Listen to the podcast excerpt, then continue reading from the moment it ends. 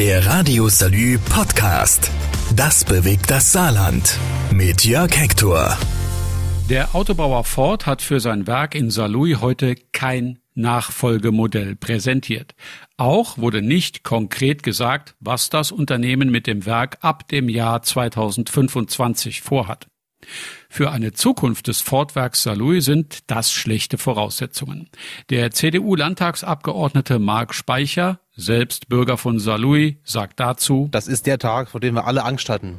Heute ist er eingetreten. Zurück bleibt erst einmal Fassungslosigkeit, Ratlosigkeit und eine gehörige Portion Wut auf das US-Unternehmen. Der SPD-Fraktionschef im saarländischen Landtag, Ulrich Kommerson, packt all das in diesen einen Satz. Was für eine Schande. Damit ist weniger die unternehmerische Entscheidung an sich gemeint, als mehr das, wie diese Entscheidung zustande gekommen ist. Die Meinungen dazu sind eindeutig. Wir wurden jahrelang wurden wir verarscht. Das war von vornherein klar von der Geschäftsleitung, dass das hier für uns äh, schlecht ausgeht. Ebenso wie der Frust der Ford-Mannschaft verständlich ist, so ist auch die Ratlosigkeit unter den Beschäftigten nachzuvollziehen. Ich kann im Moment gar nichts sagen. Das ist alles im Moment noch ist so viel, wo jetzt so, äh, von Emotionen her. Ja, man muss erst mal sacken lassen. Das ist halt natürlich schade, dass da jetzt im Moment nichts bei rumkommen ist. Ist natürlich, ja. Hätte ich nicht gedacht, aber ja, wir hoffen mal das Beste, gell? Prinzip Hoffnung also. Zwischen Frust und Hoffnung pendeln die Emotionen heute hin und her. Davon bleiben auch hartgesottene Gewerkschafter nicht verschont. Lars Deckrange, etwa Geschäftsführer des IG Metallbezirks Völklingen, wäre im ersten Moment vielleicht bereit, der Wut auch Taten folgen zu lassen. Wir sind in der Lage, ihnen weh zu tun, nicht nur mit Warnstreiks und dergleichen, sondern wir sind auch bereit, ihnen weh zu tun im Markenimage. Denn sowas kann sich kein europäischer Automobilhersteller erlauben, so mit den Menschen in dieser Region umzugehen. Markige Worte, sicher, die vielleicht auch beschreiben, was demnächst auf Ford zukommen könnte. Dazu böten sich eventuell Möglichkeiten, Ford das Leben in Saarlouis tatsächlich etwas schwerer zu machen. Hat das Unternehmen wirklich immer alle Umweltstandards nach den vorgegebenen Regeln erfüllt?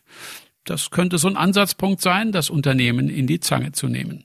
Aber dabei gibt es ein Problem. Die Saarländer sitzen wenn man die Situation sachlich und emotionslos betrachtet, am kürzeren Hebel. Sie haben nicht die Möglichkeit, Ford vom Hof zu jagen, und wenn sie es noch so wollten. Das Fabrikgelände auf dem Saluja Röderberg gehört Ford. Was das für die nahe Zukunft des Standortes bedeutet, erklärt Landrat Patrick Lauer. Ja, das ist im Moment das Problem. Deswegen wird man jetzt hart mit Ford weiter verhandeln müssen, auch wenn man vielleicht nicht unbedingt Lust hat nach dem heutigen Tag. Aber man wird mit Ford weiter verhandeln müssen, was die Vorstellungen sind, was hier entstehen soll, was übrig bleiben soll ähm, von dem, was jetzt da ist. Und dann muss man natürlich versuchen, ich sag mal, an dieses Gelände zu kommen. Das wissen die Ford-Manager in der Zentrale in Dearborn natürlich auch. Heißt, sie können warten.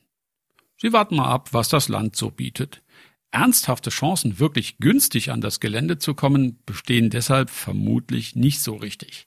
Wenn Dearborn zocken will, und derzeit spricht nichts dagegen, dass sie das tun, dann könnte es den Preis hochtreiben, einfach durch nichts tun. Die Industriebrache wird das Fortergebnis nicht wesentlich belasten, aber das Land braucht die Fläche, gerät so unter Handlungszwang. Klar ist es richtig, was Ministerpräsidentin Anke Rehlinger heute im Landtag gesagt hat. Der Standort als solches wird eine Zukunft haben, mit oder ohne Ford. Die Frage ist, zu welchem Preis? Dass es der Chefetage des Autobauers egal ist, wie die Mitarbeiter mit der Entscheidung klarkommen, das haben wir ja schon gesehen. Ralf Cavelius von der IG Metall erklärt es trotzdem nochmal. Das Unternehmen hat die Hängepartie organisiert seit Jahren. Die haben die Beschäftigten in einen Reset, in einen Redesign-Prozess geschickt, haben Hoffnungen generiert, haben gesagt, die dritte Schicht wird abgebaut. Alles für den Schlankmachungsprozess, damit es weitergeht. Um die Gewinne einzustecken und die Mitarbeiter sozusagen mit den Hosen in den Knien zurückzulassen. Der CDU-Landtagsabgeordnete Marc Speicher kommentiert verbittert. Ich kann gut verstehen, wenn sich viele verarscht fühlen an dem Tag heute. Und das Recht will ich niemandem absprechen. Aber es ist halt keine Antwort auf die Frage, und jetzt? Auch hier wieder nur Hoffnung. Nichts Greifbares. Die SPD-Landtagsabgeordnete Kira Braun will sich dennoch nicht mit einer Industriebrache auf dem Saluja Röderberg zufrieden geben. Und jetzt müssen wir mal schauen, wie wir uns hier dafür einsetzen können, dass gute Arbeitsplätze an der Saar erhalten bleiben. Und das sind wir den Menschen schuldig. Das ist Konsens im gesamten Saarparlament. Es bleibt die Frage nach dem Wie. Das Saarland hat, wie viele andere Bundesländer auch, ein Fachkräfteproblem. Die Beschäftigten bei Ford müssen also gar nicht abwarten, bis sie irgendwann am letzten Arbeitstag Mutterseelen allein vor dem rostigen Werkstor stehen. Sie könnten vorher gehen, mit Unterstützung der Politik, erklärt zum Beispiel der SPD-Landtagsabgeordnete Sascha Haas. Was ganz wichtig sein wird, ist, dass wir jetzt gemeinsam mit den Partnern, wie zum Beispiel auch der Bundesagentur für Arbeit, gucken, wie wir die Menschen qualifizieren können, dass sie auch, wenn es bei Ford nicht weitergehen kann, es an anderer Stelle weitergehen äh, kann für die Beschäftigten. Ähm, dafür gibt es Programme, dafür gibt es gute Unterstützungsmaßnahmen. Und das ist auch Aufgabe der Politik, dass wir jetzt gemeinsam schauen, wie wir die Menschen alternative Arbeitsplätze anbieten können. Ja, auch das wird Geld kosten. Übrigens nicht nur die Landeskasse. Auch an anderer Stelle wird jetzt Geld fehlen. Der Saluja Oberbürgermeister Peter Demmer kann das Ausmaß der Fortentscheidung für seine Stadt nur schemenhaft umschreiben. Das sind äh, Dinge, die jetzt äh, auf uns zukommen, äh, was die Kaufkraft angeht. Da sind Händler betroffen, also es ist die Bäckerei vor Ort betroffen, da ist die Metzgerei vor Ort betroffen, die jetzt durch diese Entscheidung vor die Frage gestellt werden, wie geht es weiter mit der Existenz. Das Fort Salui die kalte Schulter zeigt, hat also nicht nur Auswirkungen auf die 4600 aktuell im Werk arbeitenden Menschen, plus die circa 2000, die im Zulieferpark, im Supplierpark nebenan beschäftigt sind, sondern wirklich Auswirkungen für eine ganze Region und mehr, berichtet der CDU-Fraktionsvorsitzende im Landtag, Stefan Toscani. Ford, das ist nicht nur Salui, Ford betrifft das ganze Saarland. Das ist eine emotionale Verbindung äh, über Generationen hinweg. Und deshalb ist das auch nicht nur ein rabenschwarzer Tag für Salui und den Kreis Salui, sondern wirklich ein rabenschwarzer Tag, ein ganz bitterer Tag für das gesamte Saarland. Und sogar für einige darüber hinaus, denn bei Ford in Saarlouis arbeiten derzeit noch viele Beschäftigte aus dem benachbarten Lothringen. Dass die Landespolitik sich beim Thema Ford nie weggeduckt hat, war über die Jahre hin deutlich geworden. Am Ende soll sogar fast ein Viertel des Landeshaushalts, also circa eine Milliarde Euro an Geld und geldwerten Leistungen im Raum gestanden haben, die das Land dem US-Unternehmen geben wollte für, und das war schon beschlossen, 2800 Arbeitsplätze. Jetzt soll aus diesen Arbeitsplätzen nicht wirklich mehr etwas Gewisses werden.